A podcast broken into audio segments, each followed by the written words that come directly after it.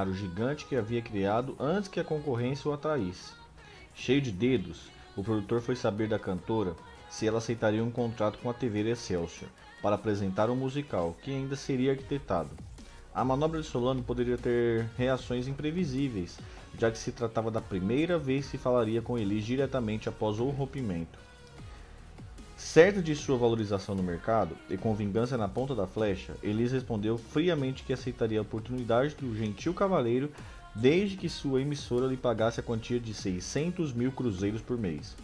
Um chute alto que poderia até inviabilizar o negócio. Mas pelo menos acertaria a parte traseira do mensageiro. A TV Rio, para efeito de comparação, depositava mensalmente na conta de Elis 80 mil cruzeiros, antes da sua ida para São Paulo. Solano custou a engolir o caroço, mas logo fez o diretor Calil Filho levar a proposta ao chefão Edson Leite. A resposta veio seca. Não temos mais o que fazer com essa menina. Livre de compromissos contratuais com a emissora do empresário Mário Simons, Marcos Lázaro, um manager polonês radicado na Argentina, indicada por Solano para representar Elis naquela brincadeira de gente grande, colocou seu sotaque espanhol e suas habilidades de negociar judeu em ação. Espetou Elis na ponta do anzol e lançou um ataque e lançou um tanque de tubarões. A Tupi e a Record se estapearam até que a última deu o melhor lance e fechou. Um contrato com o maior número de zeros que a música brasileira virá até então.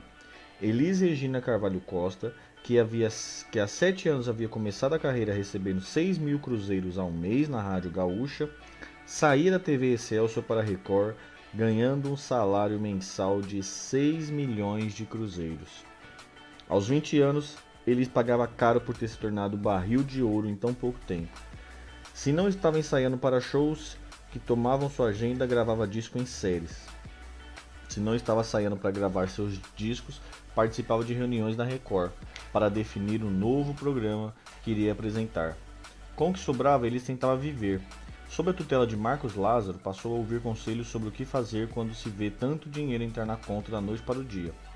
Autorizado por sua cliente, Lázaro comprou uma tacada só em apenas uma comprou de uma tacada só e apenas com o primeiro salário um apartamento de luxo na Avenida Rio Branco, no centro de São Paulo, no mesmo edifício em que ela morava com a família, até se arranjar na vida. Agora que parecia não, não ter mais espaço para Romeu, Erci e Rogério. Todos de volta a Porto Alegre após a traumática experiência na, barra, na Barata Ribeiro. Eli já havia passado alguns dias morando com Lázaro, Agora, com sua protegida e apenas 17 andares abaixo de seus pés, o empresário poderia vigiar de perto todos os seus passos. E todos aqueles que se aproximassem da moça que, com tio Patinho, e como tio Patinhas, ele chamava de moedinha da sorte número 1. Um. Canalizar o deslumbramento daquela criança, propensa a jogar dinheiro para o alto, quando queria satisfazer os seus desejos também era missão de Elisa, a mulher do empresário. Vestidos, joias e maquiagens vinham montanhas, que muitas vezes angustiavam o espírito prudente da conselheira. Minha filha, você deveria guardar o dinheiro no banco, comprar dólares, imóveis, não desperdiçar, dizia a senhora, pregando no deserto das ambições. Depois de ver o pai lhe negar a música por não ter como pagar nem as teclas brancas de um piano, Elisa consumia como que por desabafo. Elisa percebeu e a deixou voar alto mesmo porque, porque suas caras feias não mudariam nada. Solta no, no mundo como conta bancária poupuda, como a conta bancária poupuda, distribuindo autógrafos, cobiçada pelos homens, invejada pelas mulheres. Elisa era tomada por uma sensação de poder com prazeres imediatos e riscos invisíveis. Gastar e amar eram temas sobre quais poucos teriam algumas ingerências durante sua vida. Adilson Godoy era um pianista e estudante de direito nascido em uma família de músicos no Bauru, no interior de São Paulo. Seus irmãos eram seres onipresentes no cenário que havia criado a sonoridade, meso samba, meso jazz, de São Paulo. Hamilton, o pianista de formação erudita do Zimbo Trio, e Hamilson, também pianista do Bossa Jazz Trio, os Godóis estavam por todas as partes, e Adilson, no melhor lugar onde poderia estar na na tarde em que Elisa havia acabado de gravar uma participação no programa Gente, da Record, ao lado de Zimbo Trio. Depois da gravação, Elisa e Adilson, o Dico, começaram a flerte que logo se desenvolveria para uma típica paixão entre os músicos, que se admiravam nas virtudes da própria categoria. Além do pianista, Dico compunha, compunha letras com sensibilidade. Além da cantora, Elisa era dona de uma percepção harmônica instintiva, mais comum aos homens instrumentistas do que às mulheres cantoras da época. Com um pouco mais de tempo, Adilson perceberia que havia mais ao, ao fundo da gaúcha, só aparentemente rasa em conhecimentos gerais. Graciliano Ramos, San Esperbudo e Glaucia Rocha eram os maiores fascínios de uma personalidade da qual brotava indignação sobre a miséria e os rumos do país. Suas ideias saíam com naturalidade, mas Gico notava involuntariamente traços de comportamento. Após ouvir atentamente uma informação que até desconhecia, Elis poderia devolvê-la minutos depois, em um outro contexto, como sendo 100% de sua autoria, processada com novos argumentos e profundas reflexões.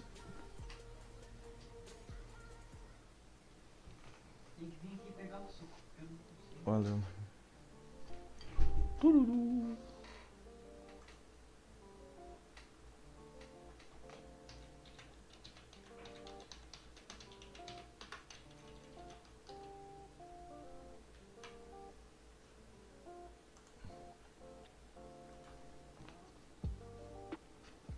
Ao deixar o estúdio da Record naquela noite, o casal seguiu para o restaurante Gigeto, próximo ao Teatro Cultura Artística, acompanhado pelos músicos do Zimbutril.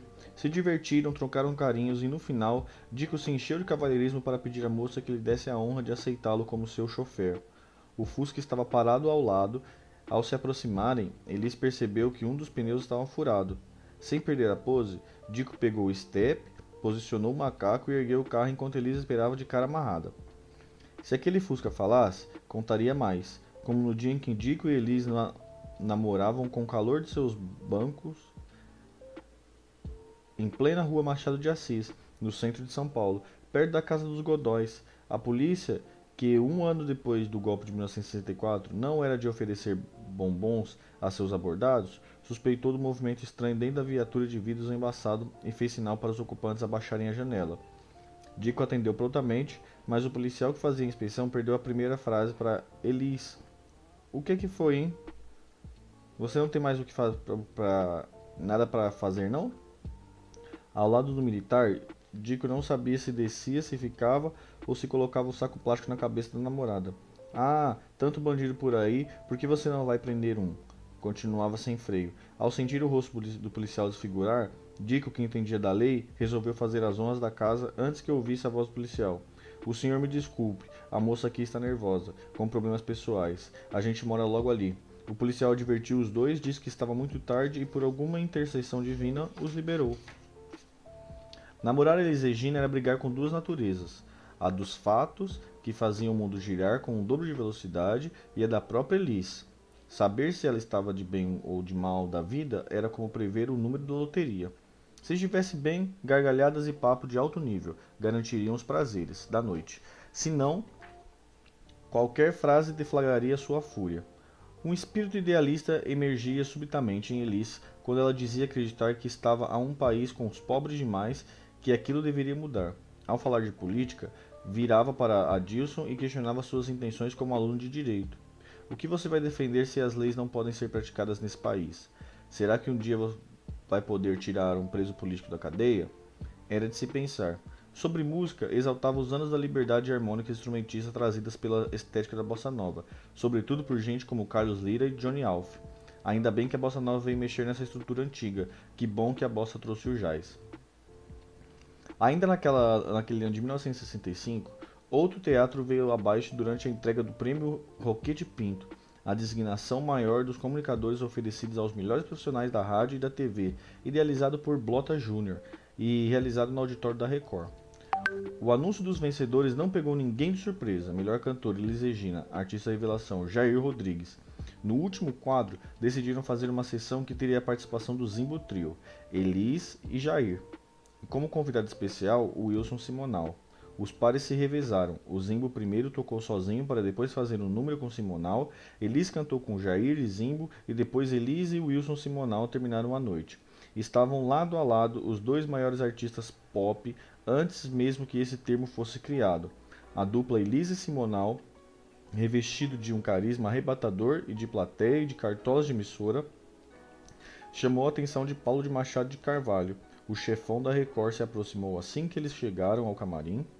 Queria que Simonal aceitasse o convite para ser com Elis a base do novo programa que já estava desenhado na emissora. Simonal, impossibilitado pelo contrato que tinha com a Tupi, onde ganhava bem para apresentar a sensação Spotlight, descartou qualquer negociação. Sem Simonal, Jair se tornou o substituto natural, cuja química com ele já havia sido testada e aplaudida nos palcos. Jair, acostumado a surpreender nas condições de plano B, como fizeram entrar no lugar de Baden Powell no show do Paramount, topou assim que o convite chegou a ele. Naquela mesma noite, iriam agora só definir o formato, fazer ensaios e preparar a estreia. O nome do programa? O Fino da Bossa, que Horácio Berlink, envolvido na produção, emprestava gentilmente para a emissora. O diretor, Manuel Carlos Gonçalves de Almeida, o Maneco. A gaúcha está chegando aí, avisou Maneco. O Fino teria ensaios e gravações todas as segundas para ser exibidos nas noites de quarta. Primeiro em São Paulo e dias depois em outras cidades. Os rapazes do Zimbo, que já conhecia a peça, Elis era uma cantora carismática, de potencial artístico elevado, mas uma cantora. A cantora encarar, e cantora encarar instrumentista no tempo em que a música brasileira vivia seus dias de jazz não era fácil. Os músicos torciam o nariz, diziam que haviam algo demais para estofo acadêmico de menos e diminuíam as donas das vozes, chamando-as pejor, per, pejor, per, pejorativamente de canários. Eli chegou para o ensaio no primeiro fino, ainda na sombra dos pássaros. O que é que você vai cantar? perguntou Hamilton. Você, diz Elis.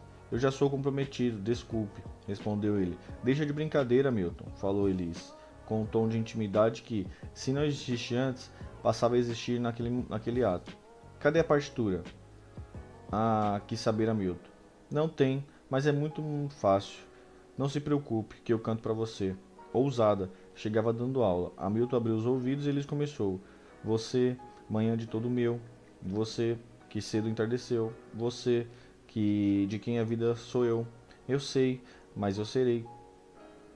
Sem saber o nome dos acordes nem dos intervalos que formavam, Elise direcionava com seu fio de voz os caminhos da harmonia, de você, de Bosco e Roberto Menescal, como se regesse, regesse com a mão as mãos do pianista.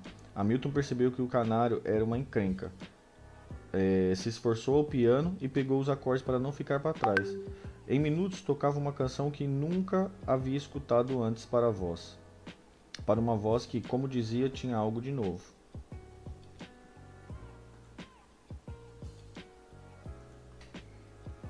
Muita água rolaria na música brasileira daquela segunda metade da década de 1960, pois quando os barquinhos da bossa nova já pediram já perderam, perdiam velocidade e Roberto Carlos ainda não era o rei, o trono foi de Elis, Jair e Zingo Trio. O projeto semanal pensado pela Record era um musical disfarçado de programa de auditório que a crítica especializada e as plateias louvaram imediatamente. E nada se dava por acaso. Nada havia terreno mais fértil para brotar o primeiro fenômeno da audiência na história da TV brasileira do que as dependências da Record. A emissora de Paulo Machado de Carvalho, pai, um ex-aluno de direito do Largo São Francisco que começou a fazer de sua nova paixão um império. Em 1931, a fundar a Rádio Record, acreditava no magnetismo da música para atrair audiência. Isso desde que as portas de sua TV foram abertas, em 1953. Três anos depois de chegarem ao Brasil, os primeiros lotes das caixas valvuladas capazes de mostrar incríveis imagens e movimentos, ainda que em preto e branco, chamadas aparelhos televisores. Quando a ideia do fim da bossa surgiu, a Record já havia deixado de engatinhar, sobretudo por ter investido pesado em equipamentos e mão de obra especializada que pudesse lidar com as contratações dos artistas estrangeiros que a emissora fazia questão de levar aos seus estúdios. Não obstante os baixos recursos da, que a época permitia, tecnologia já era entendida como a alma do negócio. A rival Tupi, por exemplo, sentiu na pele o que era não dominar o assunto em 1960, quando resolveu trazer o guitarrista Les Paul e sua mulher, a cantora Mary Ford, para seus estúdios no bairro do Sumaré. O grande Laster William Poulfus, o Les Paul, um dos principais músicos norte-americanos do século XX, inventou a guitarra elétrica de corpo sólido e outros instrumentos de efeitos sonoros incorporados imediatamente à vida de uma criança que ele mesmo ajudou a nascer no, no início dos anos 1950, chamada rock and roll. Se sentia no picadeiro de um circo, com malabaristas amadores pilotando câmeras de TV e aparelhos de áudio. A situação era de rir para não chorar. As duas únicas câmeras do estúdio eram usadas para transmitir de um teleteatro que antecedia a apresentação dos convidados especiais. Assim que terminou, entrou um rádio intervalo comercial e os contra contracarregras carregaram para criar para Les Paul e Mary Ford um outro cenário, no mesmo estúdio, reposicionando as duas câmeras para filmá-los. Les Paul sorria docemente, possivelmente tentando se lembrar do que mesmo o havia feito se meter naqueles confins da América do Sul. O resultado era melhor nem ver. A Record aprendeu com o fracasso da vizinha decidia que, que queria ir mais longe. A direção de Paulinho Machado de Carvalho, filho do fundador, era sensível e corajosa. Ao sentir que vi, vivia nos anos de efervescência cultural, conseguiu liberar a caixa da empresa para trazer artistas que vinham no auge de suas carreiras, como Amália Rodrigues, Louis Armstrong, Billy Haley e Rhys Comets, Johnny Ray, Ray Hamilton e Nat King Cole. As apresentações ao vivo no Teatro da Record eram tratadas como grandes acontecimentos, eufóricos, com resultados artísticos e comerciais de suas investidas. Paulinho queria mais. Certo dia ouviu fa alguém falar de Sammy Davis Jr. Um cara arrasava, tinha de ser o próximo. Sem mensageiro que fosse ao seu encontro nos Estados Unidos para convidá-lo a vir ao Brasil, em bom inglês, Paulinho olhou para o jovem que meses antes havia entrado numa empresa na função de trocador de plugs dos microfones da mesa de som e fez a pergunta: Zusa, você acha que pode fazer isso?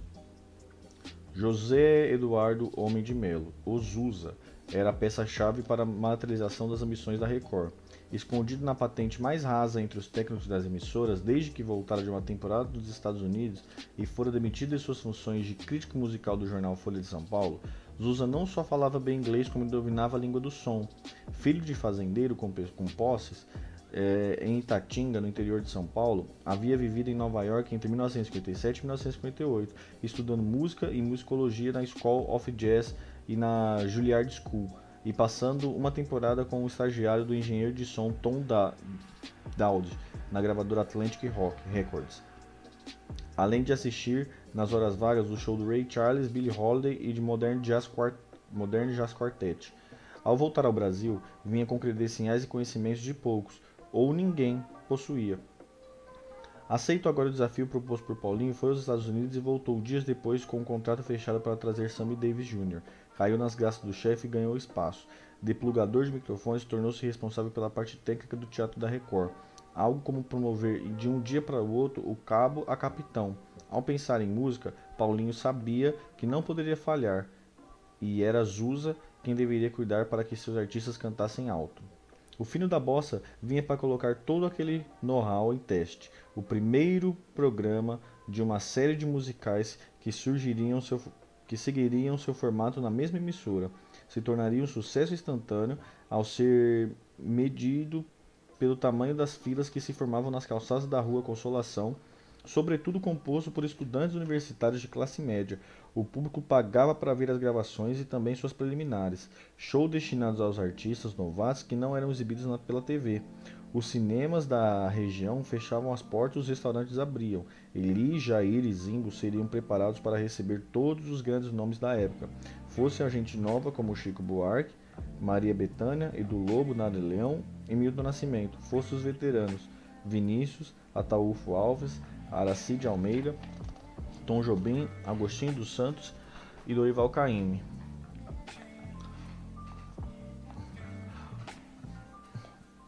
Uma era única que Emílio Pascoal, Heraldo do Monte e Raul de Souza em Baden-Powell faziam um programa de televisão ser líder da audiência em horário nobre, um fenômeno que jamais voltaria a acontecer. Assim que as cortinas se abriram para a estreia do filme da Bossa, dia 17 de maio de 65, Elis foi atingida por um impacto de tamanha força que só sentiria de novo, conforme revelaria anos depois, no dia em que virasse mãe. Mais do que sentir as pernas bambas ou o coração eufórico, desligou-se do mundo, andando sem destino pelo pequeno espaço da coxia.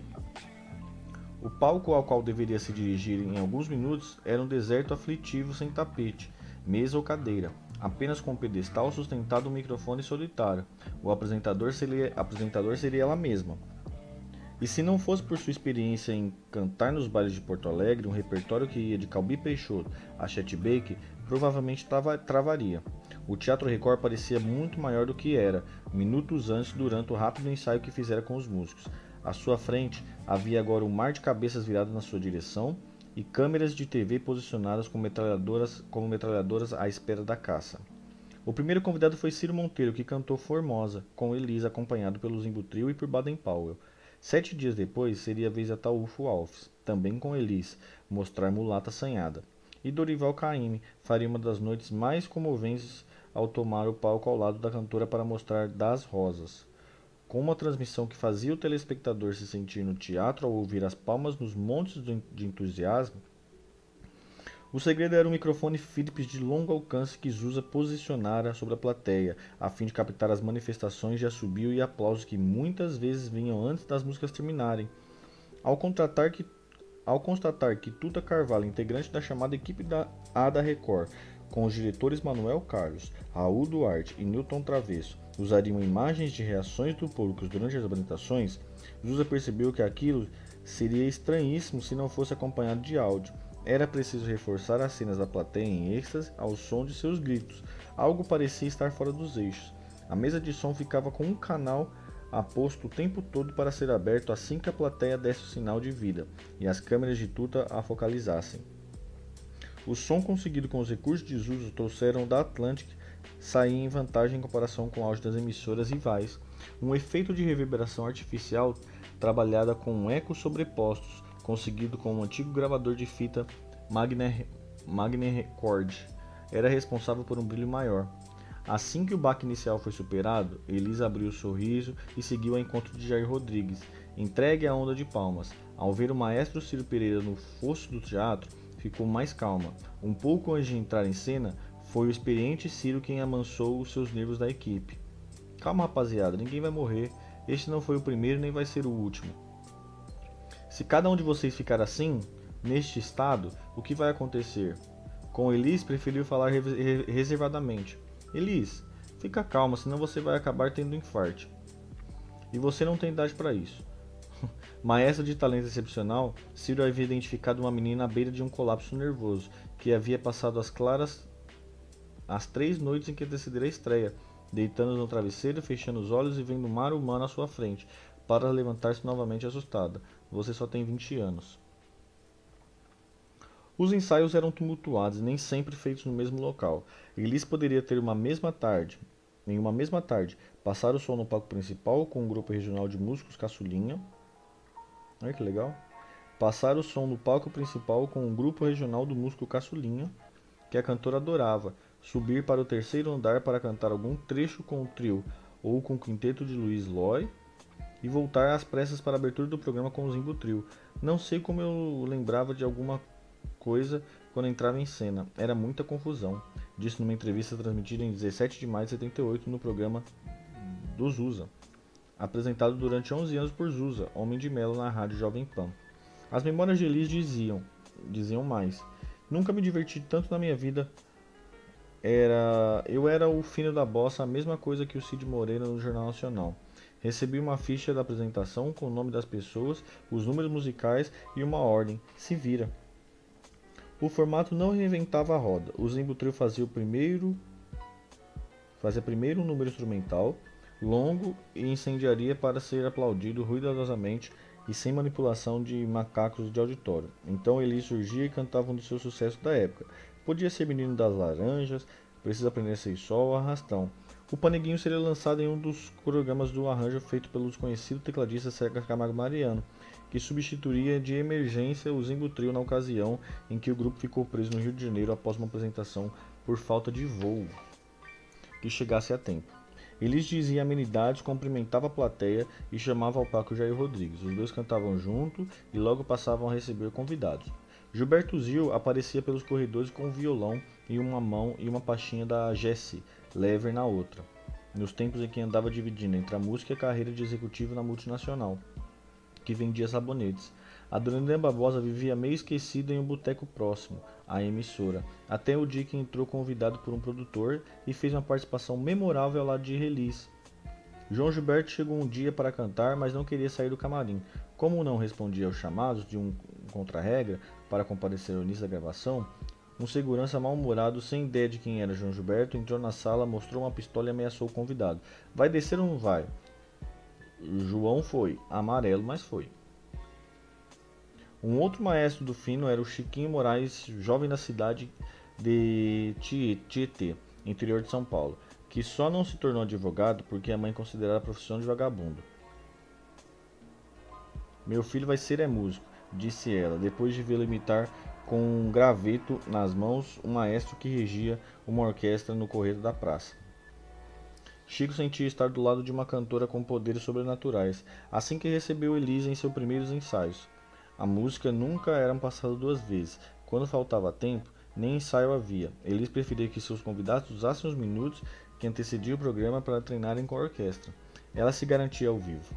Chiquinho passou a fazer arranjos com pegadinhas para testar os dotes da Elis em seus limites. Escrevia introduções arriscadas que jamais entregariam o início das canções de bandeja, com harmonias indefinidas e tempos quebrados. Elis sorria e entrava no centésimo do segundo perfeito, seguindo seu instinto. As brincadeiras de Chiquinho seriam consideradas por ele mesmo, anos mais tarde, irresponsabilidade de um jovem no início de carreira.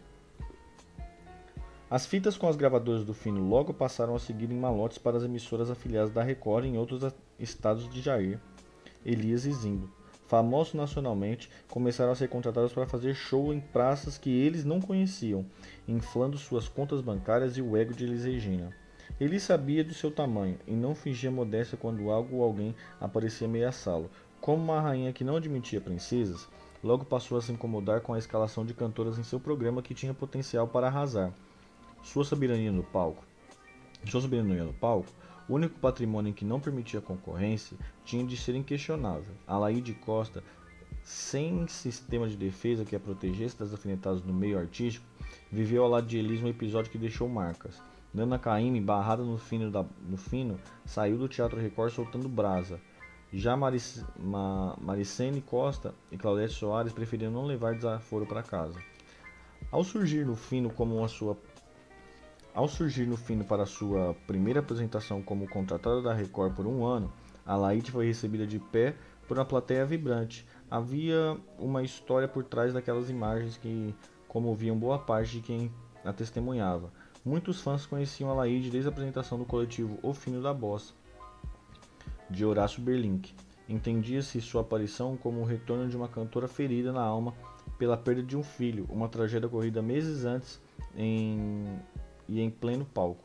Minutos antes de defender a música Morrer de Amor, de Oscar Castro Neves e Luversi Fiorini, no mesmo festival da Excelsior que Elis ganharia com Arrastão, a Laide recebeu Elis, fazendo força para parecer que tudo o que havia acontecido na noite anterior não passava de anomalia do destino.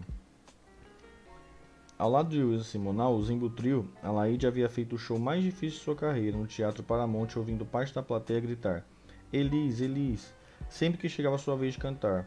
Grávida de três meses do jornalista e locutor Mário Lima, a cantora entendeu aquela manifestação como uma ação orquestrada pela cantora, algo no qual jamais teve comprovação. Pouco antes de se dirigir ao palco, havia recebido Elis no camarim. A gaúcha começava a andar pela cidade, era o nome em exceção. Conhecia Simonal da TV Rio e com ele já havia se apresentado por lá, mas ainda não, gostava da, não gozava da graça não gozava da graça que a Arrastão viria lhe dar dias depois. Eu estou até arrependido de ter vindo aqui, disse Elis, visivelmente ansiosa para ser convidada a cantar por Alaís naquela noite. Como isso não aconteceu, voltou contrariada para a plateia. Os gritos de Elis seguiram cada vez mais agressivos até o fim da apresentação, quando a carioca começou a passar mal. Do Paramount seguiu direto para a consulta com seu ginecologista, que assegurou a necessidade de repouso total para o bem da criança que levava no ventre de Alaí. Alaide não obedeceu, sobretudo para não deixar o amigo violonista e compositor Oscar Castro Neves a ver navios. A carioca seguiu para o auditório da TV Celso, de São Paulo, pronta para cantar Morrer de Amor, na segunda eliminatória do concurso. Quando se preparava para o palco, Elisa apareceu para visitá-la no... novamente, desta vez com um alfinete de longo alcance. Acabei saindo ontem, antes do seu show terminar. E aí? Eles continuaram chamando meu nome? Provocou. Alain fingiu não entender, mas subiu ao palco com um graveto atravessado na garganta, sem perceber que estava no início de sangramento. seguiu em sua interpretação até o fim. Assim que terminou, Elisete, Cardo... Elisete Cardoso, que estava nos bastidores esperando para cantar, Valsa do Amor que Não Vem, de Baden Vinícius, percebeu seu estado e chamou o pianista Pedrinho Matar para acompanhá-la até o hospital mais próximo. Alaide foi levada às pressas, mas quando chegou já havia muito a ser feito. Já não havia muito a ser feito. Os primeiros exames comprovaram que a criança estava morta. A causa do aborto natural sofrido por Alaide podem ser muitas e nada tem a ver com as provocações de Elis Regina. Alaide havia subido a um palco contrariando as orientações de seu médico mas a infeliz sequência dos fatos a levou a guardar uma segura distância de Elis, que lhe trazia as piores lembranças, até que, tempos depois, Alaís ressurgiu em O Fino da Bossa, e Elis, para sentir-se consagrada pelos aplausos calorosos que a receberam, mas sua preparação ovacionada foi também, de certa forma, sua despedida do programa de televisão de maior audiência do país. Por motivo jamais é, jamais revelados pela direção ou pela própria Liz, Alaide passaria os três próximos meses sendo escalada por Manuel Carlos, comparecendo ao programa e ouvindo que não havia mais tempo para se apresentar, mesmo recebendo o salário em dia da emissora. Sentia que estava na geladeira. Quando faltava alguns meses para vencer seu contrato, foi à direção e pediu desligamento. Alaide e Eli jamais voltaram a se falar. Claudette era um nome de estrada e discografia a se respeitar naqueles meados da, da década de 1960. Após obter o terceiro lugar cantando Eu Só Queria Ser, de Vera Brasil e Miriam Ribeiro, no mesmo festival de Arrastão, seu moral foi às alturas, e o filho da bossa passou a escalá-la de tempos em tempos na condição de convidada especial, pagando-lhe um dinheiro extra para cada aparição. Maneco a chamou para que dividisse o palco com Elis em uma das edições e um sinal amarelo acendeu nos camarins. Ao chegar ao Record, houve uma reunião entre as duas cantoras e o diretor Manuel Carlos definiram o que faria no palco. Claudete, sabendo da fama da pimenta, de pimenta da parceira, resolveu arder primeiro. Maneco, será que Elis não pode cantar uma música minha? Provocou. Elis envesgou. Claro que eu canto. Irritou-se e a carioca prosseguiu divertindo-se na zona de risco. Mas meu tom é mais baixo que o seu. Será que o tom original vai dar para você? Aos ouvidos de Elisa, aquilo era um insulto. Eu canto em qualquer tom, meu bem. Qual você quer? No final, eu só queria ser, saiu no tom original, com um belo dueto de duas grandes vozes. Maricene Costa já tinha credenciais respeitadas entre os bossa novistas, chamada assim por J. Silvestre, o antigo apresentador da Tupi, que não via futuro em seu Maria Ignez Sene Costa de batismo pela confusão que poderia criar com a cantora do Baião Marinês. Maricene caiu nas graças de Maneco assim que foi convidada para a temporada de shows nos Estados Unidos, feito considerável, considerável de um número restrito de cantoras da época, como Astrude Gilberto e Wanda Sá. Ao chegar para a costumeira reunião que, decidi, que, que os ensaios no Teatro Record, Maricene sentiu um veneno escorrer em suas costas assim que ouviu o timbre de Elis falando alto com Maneco provavelmente para que ela escutasse. Até cantora da noite agora vem fazer o fino? Mas Sirene virou-se para Liz, subiu a serra, cantora da noite brasileira e paulista que vai cantar nos Estados Unidos. O contragolpe desconcertou Elise e deixou sem revide. Maricene mostrou então uma bem-vinda, Ave Maria, do compositor francês Charles Brunet, em formato de bossa nova. Naquela fogueira de, das vaidades, rezar um pouco não era má ideia. Nana Caymmi havia acabado de chegar da Venezuela, onde morou por cinco anos, quando recebeu o convite da produção para cantar o fino no fino, em uma noite que tinha tudo para ser sua. Aos quatro meses de gravidez, esperando, esperando João Gilberto, seu terceiro filho, com o médico Gilberto José. Não, peraí. Aos quatro meses de gravidez, esperando João Gilberto, seu terceiro filho, com o médico Gilberto José Aponte Paoli. A herdeira de Dorival Caymmi sentaria ao lado de outro João Gilberto, o original, a quem Nana declarava todo o seu amor, batizando o primeiro herdeiro homem com o nome do composto e quase exclusivo do bairro de Juazeiro. Até ali, Nana era pequena, aos que não ouviram cantar Acalanto em o um disco do pai em 1960. Certamente só conhecia o sobrenome. Ainda que fosse assim, Caíme era um sobrenome, um patrimônio, e se estender tapete vermelho desde o que é o que é que a Baiana tem, gravada por Carmen Miranda em 1939. Se estar ao lado de João Gilberto era um sonho a ser vivido, Mesmo na boate da esquina, imagine fazê-lo no palco da Record, a casa dos músicos daqueles anos 1960. Ao lado de Elis Regina, então, que Nana respeitava como uma grande voz da década, a euforia aumentava. Nana seguiu para São Paulo de avião, chegou e foi direto para o hotel reservado pela produção no centro da cidade. Como fazia todos os convidados, apareceu cedo na Rua da Consolação para se reunir com Elise e a direção do programa. Pronta para receber as coordenadas, assim que chegou no teatro, sentiu que as coisas poderiam não seguir exatamente o roteiro que imaginou em suas madrugadas de insônia. Uma das primeiras cenas que viu foi Elise travando com uma conversa reservada e cheia de gestos nervosos com o empresário Marcos Lázaro. Algo dizia que o tema era ela mesma. Minutos depois, Lázaro se aproximou com uma expressão séria e ajustada. Infelizmente, não vai dar para você cantar hoje. O programa já está completo. Nana nunca entendeu o que de fato fez a dispensa do fino, ou bloqueada, como diria. Durante a viagem de volta ao Rio de Janeiro, sem chão que a segurasse, tentava desfazer sem sucesso os nós daquela emaranhado de sentimentos, como uma emissora de TV atirava, grávida de sua cidade, pagava de passagem de avião e colocava em um hotel caro para dizer que não precisava mais de sua voz no momento da gravação. No ano seguinte, 1966, Nana voltou a ver Elise nos bastidores do primeiro Festival da Canção Popular, produzido para a TV Rio no palco do Maracanãzinho. Nana defendia Saveiros em uma parceria do irmão Dori, com o novato compositor Nelson Mota. E Elis, que vinha de uma amarga passagem pelo segundo festival da MPB da Record, naquele mesmo ano, quando conseguiu apenas o quinto lugar para ensaio geral de Gil, e nenhuma classificação para jogo de roda de Elu Lobo e Rui Guerra, tentando voltar ao topo com quanto triste de Elu Lobo e Vinícius de Moraes. Os jurados consideraram Nana a maior voz da temporada e anunciaram vencedora, sendo seguida por Tuca, defendendo o Cavalheiro de sua autoria com Geraldo Vandré, e Maísa com Dia das Rosas, de Luiz Bonfá e Maria Helena Toledo. A plateia que torcia em ruidosa maioria pela marcha. A plateia que torcia em, em ruidosa maioria para a marcha rancho de Maísa e a própria Elis, amarga por não ter aparecido entre os três primeiros, levaram um susto com o resultado. A vaia tomou um maracanzinho e Elis não escondeu os apontamentos. Meses depois, a Record contrataria Nana para ser mais uma das suas vozes e aparecer nos programas da emissora.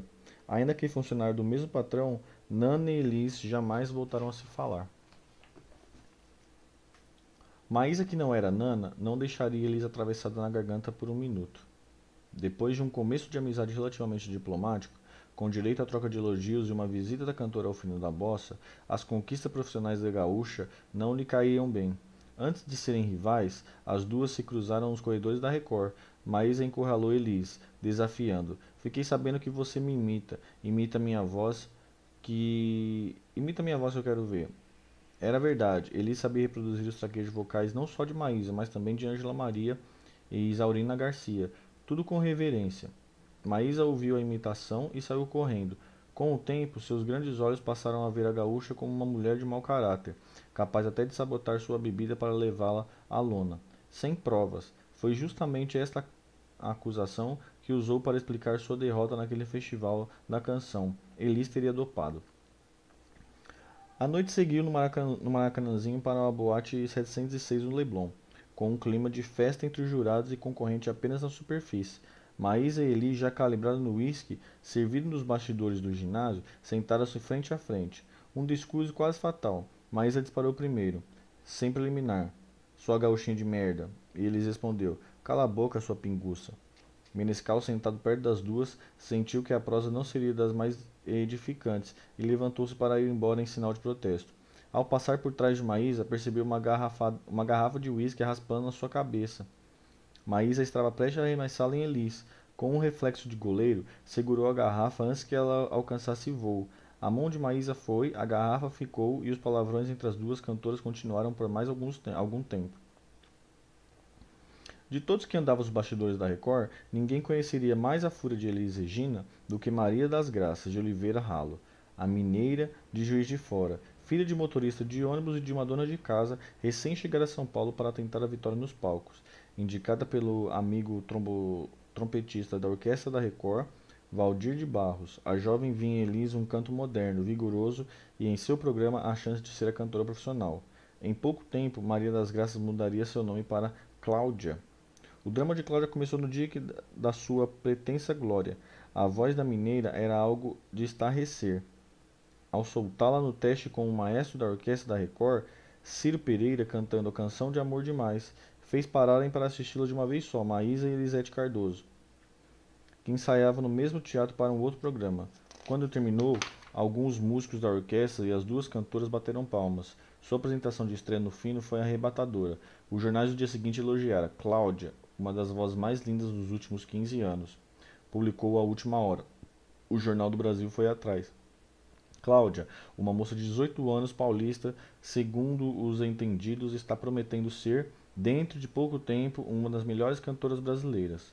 A Record a contratou para o programa e Marcos Lázaro, o mesmo empresário de Liz, passou a representá-la.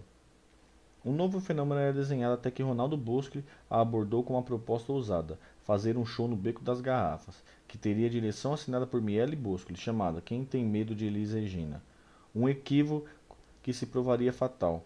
A ideia era criar contraponto, polarizar personagens, faturar em cima de uma rivalidade que, se não existisse de fato, existiria à força. Cláudia não aceitou o argumento como produtor, pressentindo pior. Olha, Ronaldo, é perigoso. Sou uma cantora em início de carreira. Se eu fizer isso, as portas podem se fechar. A dupla que, de produtores entendeu e mudou o nome para O Espetáculo. Para Cláudia, não se aprende na escola. Mas já era tarde demais. Ainda que nenhuma sessão do espetáculo tenha sido feita com o nome anterior, a notícia da intenção do show chegou ao Teatro Record e aos ouvidos de Elis. Ao receber Cláudia para sua próxima participação no fino, Elis comentou, começou o ritual de desonras com requintes de crueldade diante da plateia e das câmeras ligadas. Agora, eu quero apresentar a vocês uma menina que começou a carreira aqui no meu programa. O nome dela é Maria das Graças e ela quer agora fazer um show no Rio de Janeiro chamado Quem Tem Medo de Elis Regina, disse Elis. Cláudia foi vaiada por cinco minutos. Ao responder às perguntas agressivas de Elis, segurou o choro. Quer dizer que você vai fazer um show com esse nome no Rio de Janeiro? Cláudia rebatia. Eu fui chamada para fazer esse show, mas não fiz. E por que não fez? pressionava Elis. Eu acho que não preciso fazer um show assim. Ainda sob trovoadas, Cláudia teve forças para cantar a, opor a oportuna letra de Chora Céu. O público seguiu em vez até surgirem os primeiros aplausos, mas a maioria mas a maioria pedras seriam arremessadas no dia seguinte. Aquilo tudo que a mãe de Cláudia lhe dizia que esse negócio de ser cantora não era coisa de valia, começou a fazer sentido. A imprensa a triturou. Não era exatamente o que Ronaldo queria, mas uma polarização movia paixões estava criada. Medíocre e aproveitadora foram os termos mais publicáveis usados contra ela. A história do tipo Cláudia bateu em Elis Regina no ar ou Cláudia empurrou Elis Regina no fosso começou a ser criada. O efeito foi imediato. Cláudia, a vilã, a vilã oportunista, fez o show com Miele Bosco no Beco das Garrafas, já pálido. Sua próxima produção seria uma temporada chamada Qual é o Tom, Mr. Jobim? E o Teatro de Bolso, no Leblon, ali. No teatro, no, no teatro de bolso ali no Leblon. Ali ela ficaria por três meses cantando para ninguém. Eram as mesmas, eram as mesas, os garçons, Cláudia e o dono do boate Aurimar Rocha. Sem público, a cantora pedia para ser liberada, mesmo na pele de cachorro morto. Cláudia não queria levar mais chutes e, para não criar inimizades com Aurimar, ficou até o fim da temporada, vivendo no rio em condições precárias. Quando a fome chegava, tomava água e ia à praia cercar-se no sol para extrair o estômago, uma técnica que não sabia por que sentia funcionar. Assim que a poeira baixou, voltou a se inscrever no festival de música e se destacar em muitos deles. Viajou para o México, Grécia, Japão, Espanha e Venezuela, de onde trouxe prêmios. Em 1969, com razão de, com razão de Paz para Não Cantar, de Aleísio de Barroso e do futuro maestro de, de Roberto Carlos, Eduardo Lages venceu o primeiro Festival Fluminense da Canção. Aquela noite, em O Fino da Bossa, no entanto, deixaria a ferida exposta e Cláudia também por sua dificuldade de superá-la, jamais conquistaria uma carreira maior. Elis despejava sua fúria no mundo enquanto sentia a sombra da injustiça se aproximar das pessoas que gostavam. Era quando seus atos de palavras poderiam transbordar as barreiras do bom senso. Um de seus amigos músicos, à época se chamava Rubem Antônio da Silva, que toda a Record conhecia como Caçulinha, à frente de um grupo regional pelo qual Elis adorava ser acompanhada no fino. Caçula foi surpreendido por Elis em um dia de ensaio. Diz aí, Caçula, quanto é que você ganha aqui no programa? Ah, 500 cruzeiros. Só isso? Então vamos agora mesmo pedir o aumento. Elis subiu as escadas puxando o tecladista pelo braço até chegar na sala do diretor Paulinho Machado de Carvalho. Paulinho, é o seguinte, o Caçulinha está ganhando muito mal. O senhor tem que ver um aumento para ele e para todos os músicos do programa. Caçulinha queria evaporar. Se o senhor não der um aumento, ele vai embora, disse Elias. Disse Elis, decidida a resolver o problema a revelia das emoções do próprio caçula. O tiro de Elis ricocheteou na armadura de Paulinho. reforçada contra os pedidos de revisão salarial e voltou no peito do protegido da cantora. Ora, então que saia, respondeu o diretor a queima-roupa. Eu não quero sair não, interferiu Caçula em pânico. Por influência ou não da Elis, os músicos receberiam reajuste algum tempo depois da conversa. Mas naquele dia, Caçula deu uma bronca na amiga. Você precisa dizer uma coisa dessas? Outro por quem eles comprava brigas era Chiquinho de Moraes, diante de uma orquestra da qual eh, não era titular. Chico havia se atrasado alguns minutos para um ensaio. Um trombonista de mau humor não gostou do atraso e levantou a voz. Isso são horas, maestros. Antes de qualquer reação do próprio Chico, ele esticou o braço, com o dedo apontado para o músico. E você, está pensando que é quem? Coloque-se no seu lugar. Você aqui é só um trombonista, e nem é dos melhores. Haveria um preço a ser pago por todos que estavam à frente de um programa festejado e aguardado pelas famílias que possuíam aparelhos de TV em casa. O sucesso mandava o boleto. Anos mais tarde, a própria Elise desabafaria que em um programa de televisão eu era um líder, eu era uma líder geniosa, temperamental e que dizia o que queria mesmo. O filho da bossa foi tudo de bom e tudo de ruim que se pode passar na vida de uma pessoa. A relação entre Elise e o Zimbutril era de parceria, irmandade, por parte de Elise tam, também possessão. O Zimbo era seu grupo, uma percepção que começava a crescer na imprensa. Reunir no mesmo disco Elis e Zimbo Trio fez a certeza de seu êxito, pois, pois temos hoje um LP já na praça, com a cantora que tomou conta de Teenagers, com os melhores conjuntos da nossa música popular. Cravou a sessão de lançamento do Jornal do Estado de São Paulo em novembro de 65, sobre o resultado de O Fino, o Fino do Fino o único disco a juntar a cantora e o trio.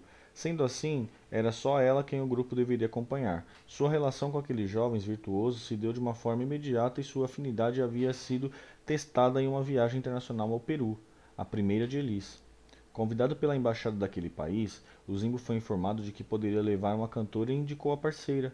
Elis só falava ah, em música durante a viagem de avião, no hotel, nos cafés da manhã. Hamilton passou a andar com folhas de partitura no bolso para anotar as ideias de Elis que poderiam surgir em algum momento. É, em um dos trajes, ela cantou uma linda melo, melo, ela cantou uma linha melódica em 7 por 4, um tempo quebrado demais para a cabeça de alguém que nem partitura sabia ler. Hamilton sacou que aquela cabeça não funcionava como a de um canário. Quando ia para o pau, no calor dos palcos, queriam engolir o mundo com uma alegria incontrolável por estarem fazendo música. Intimamente sabia quem fazia isso melhor que todos, uma autoconfiança que os levava às alturas. Elis, o quarto instrumentista do grupo, tinha uma interação premonitória com o piano, o baixo e a bateria de Rubinho, com quem se entendia até nas frases mais tortas.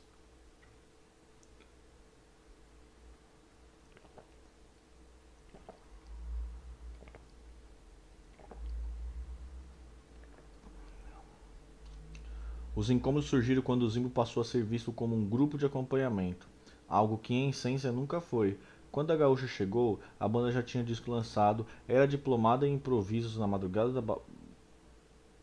Baiuca e mais importante a mais importante boate de São Paulo no início da década de 60. E fazia show com um repertório instrumental vibrante mesmo quando tocava temas de bossa nova virava assim uma chave importante implodindo a timidez do, do banquinho e violão com uma massa instrumental grande e vigorosa. O Brasil o descobria rapidamente e o mundo reconhecia aos poucos. Bossa no Paramount, Seu terceiro disco teve cotação máxima na revista americana especializada em jazz, Downbeat. Com três anos de formação, a banda levaria três prêmios Rocket Pinto. A sombra de Elis, os músicos temiam virar apenas sombras, e eles passaram a temer essa ideia.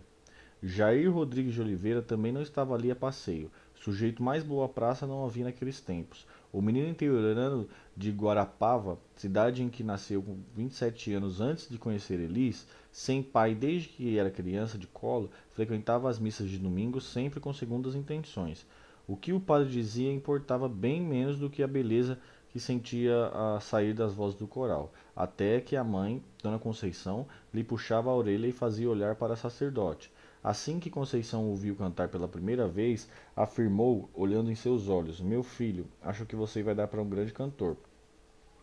Anos depois, ao ver a mãe na plateia de um show que fazia em São Paulo, não resistiu e respondeu: Tá vendo, mãe? Virei cantor sem precisar dar para ninguém. Mesmo com sucesso em sua carreira solo, Jair parecia a prova das contaminações ególatras de seu meio. Sua voz, como a de Elis, era para fora potente, sem resquício da postura cool bossa novista. Mas Jair nunca a... apenas cantava. Certa vez viu uma senhora dormindo em seu show, foi até lá e desferiu um tapa na cadeira em que ela estava sentada e quase infartou. Olhando a plateia nos olhos, era capaz de plantar bananeiras se sentisse vontade. Sua proximidade com Elis ficou provada de largada no espetáculo do Paramonte. Como Priveira Déia, mulher de Walter Silva, ouviu dialogar em, em Diz que fui por aí, no pupurri que abriu o show.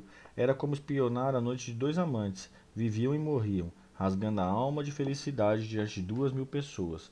Uma força que levaria muitos a acreditar que tinha um caso fora dos palcos, o que nunca ocorreu.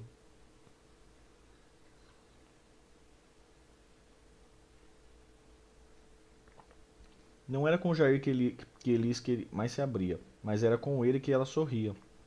E muito. Mesmo quando o tempo ameaçava fechar, em uma viagem que fizeram com os Imbutril a Portugal, Jair se aborreceu quando ele saiu do tom em uma brincadeira. Fica na tua aí, negão, que os portugueses não gostam de preto, não. Jair fechou a cara. Nunca havia passado constrangimento por causa da sua, da sua pele. O baterista Rubinho percebeu o bico e tentou desfazê-lo na diplomacia, usando o apelido do amigo. Que cara é essa, cachorrão? Jair desabafou e Rubinho foi comprar as dores. Pô, Elis, que história é essa de falar esse negócio pro Jair? Ele sustentou. Jair, os portugueses não gostam de preto não, rapaz. Preferem mil vezes uma pretinha. Uma gargalhada de Jair mandou um bico, mandou o bico pro espaço. O único episódio em que de fato estiveram por um triz do rompimento de seu o único episódio que de fato estiveram por um triz do rompimento se deu no Teatro Record.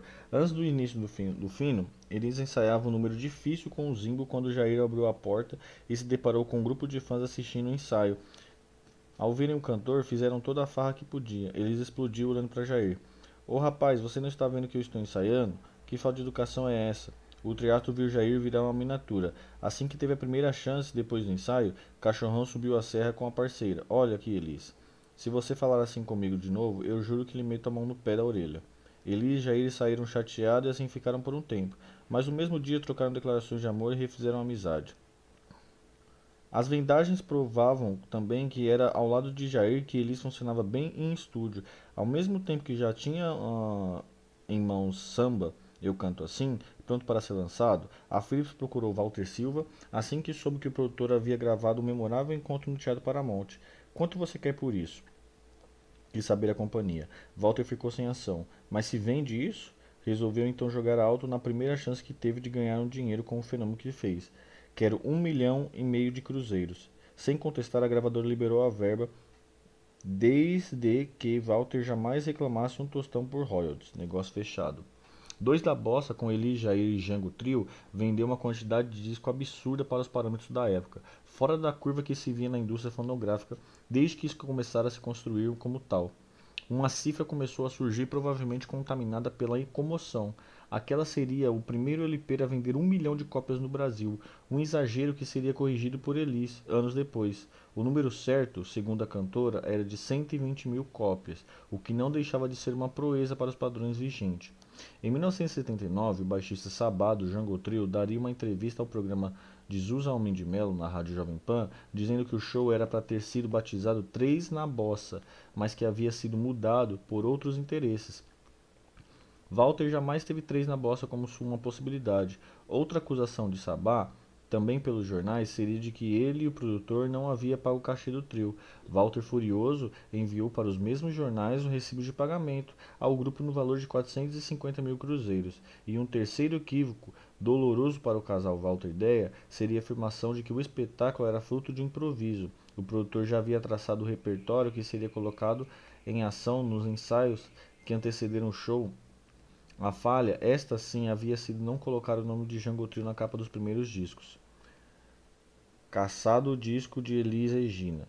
Foi com este título que o Diário Carioca de 1921-65 apresentou a matéria sobre a busca menos glamurosa do LP da dupla, que queria colocar as mãos dos dois da bossa. Segundo a reportagem, eram três oficiais de justiça, a mando do juiz João Bosco Cavalcante, Lana, da terceira vara civil. O problema estava nos créditos do Samba de Negro, de Roberto Correia e Silvio Gomes Pereira, que na primeira prensagem apareceu como Subir lá no Morro, de Nilo Queiroz. O LP, apesar de muito procurado, não está sendo encontrado nas casas vendedoras que, sabedoras da medida judicial, estão escondendo com receio de que cada admirador da Elise seja um oficial de justiça, dizia a reportagem. Um exagero que misturava dois fatos em uma relevância e, e um e revelava um sintoma de rejeição.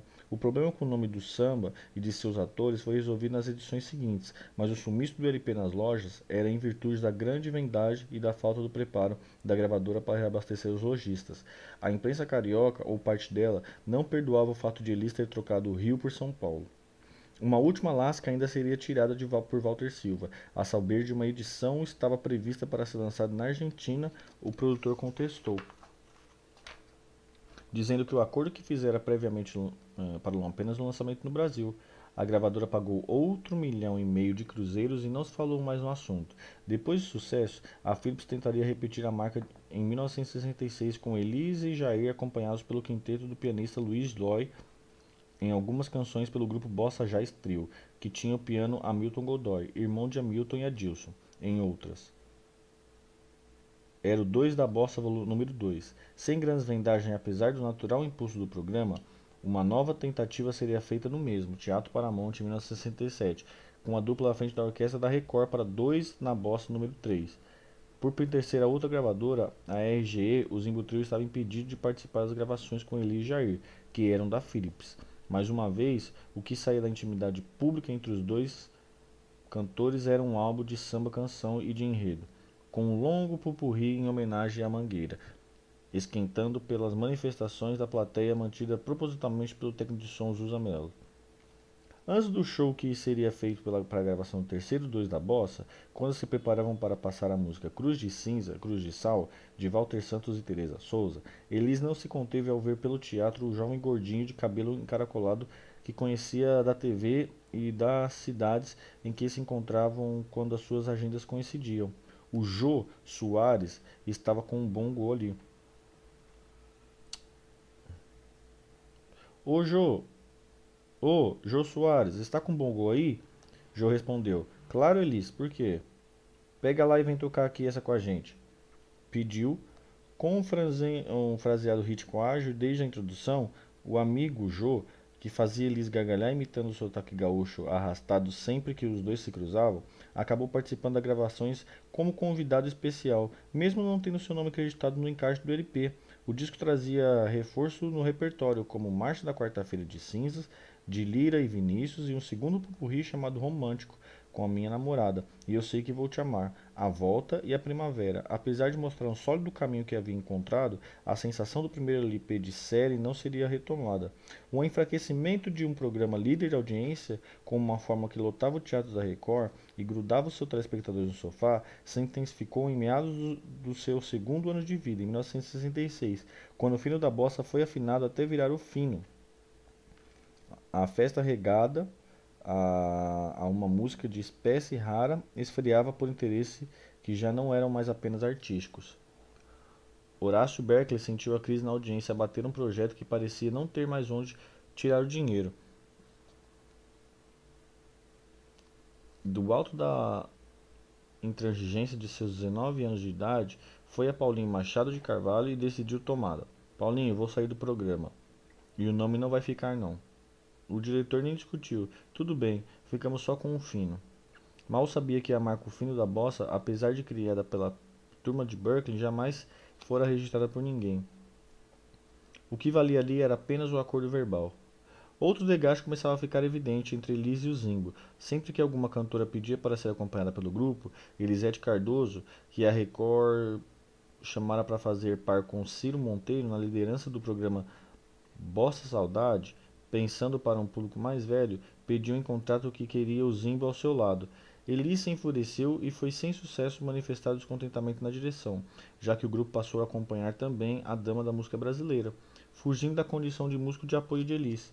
O trio, por sua vez, desenvolvia coceira alérgica às crises de ciúme de, da cantora. Aquilo não poderia continuar.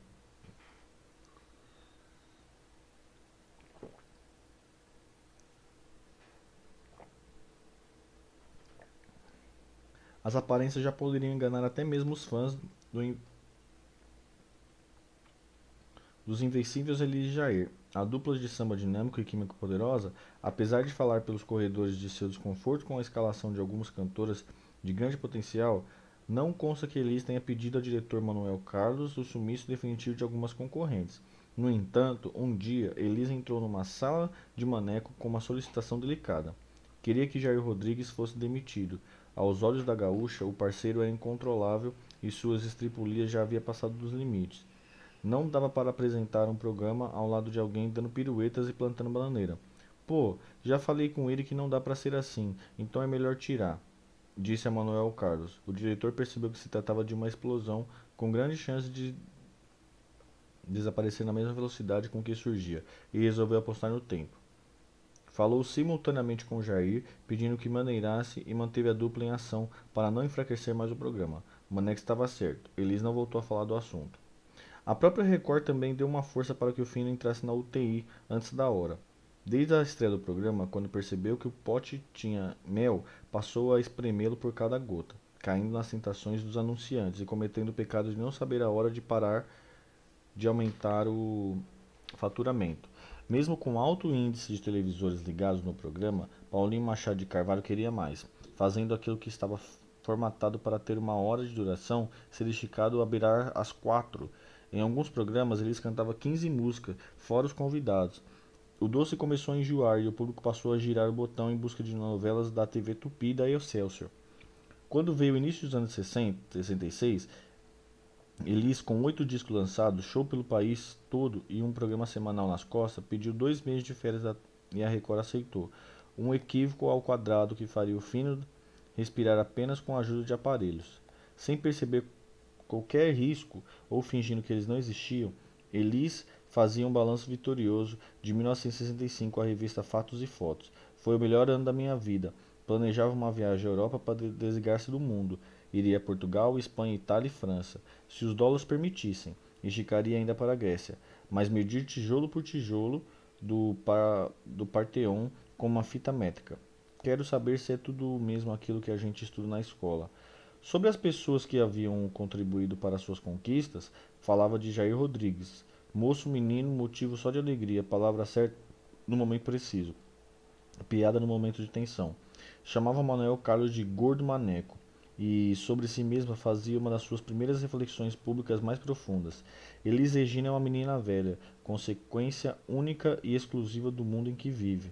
E para que você melhor me conheçam, e não façam ideias falsas a meu respeito, aí vai mais. Elis Regina Carvalho Costa tem 20 anos e é completamente diferente da Elis Regina, a cantora mulher de, pe...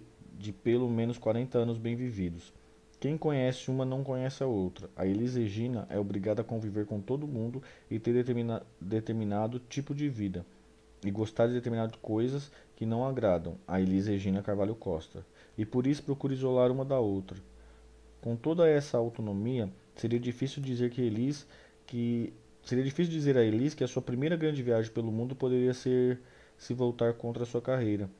Não era o momento para tirar a cena um rosto como o qual o telespectador havia se habituado, sobretudo diante de uma ameaça que chegava a Rio de Janeiro em Cadillacs vermelho que não andavam a menos de 120 km por hora.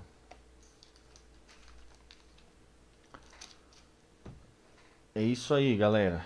É isso aí. Terminamos aí o capítulo número 5. É...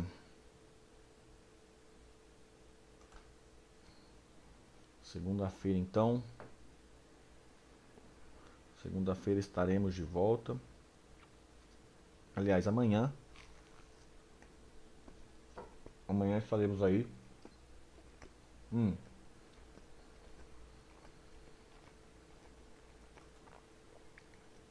Com a disco live de disco, né? Vamos escutar um disco ali é, amanhã com vocês. Quem quiser colar aí, começa às 8, 9 horas. Vamos escutar e comentar um disco aí, faixa a faixas. E é isso. Semana toda tem. Semana toda tem conteúdo até sexta-feira, então. Boa noite aí e. Colhem aí. Beleza? Beijos. Tchau.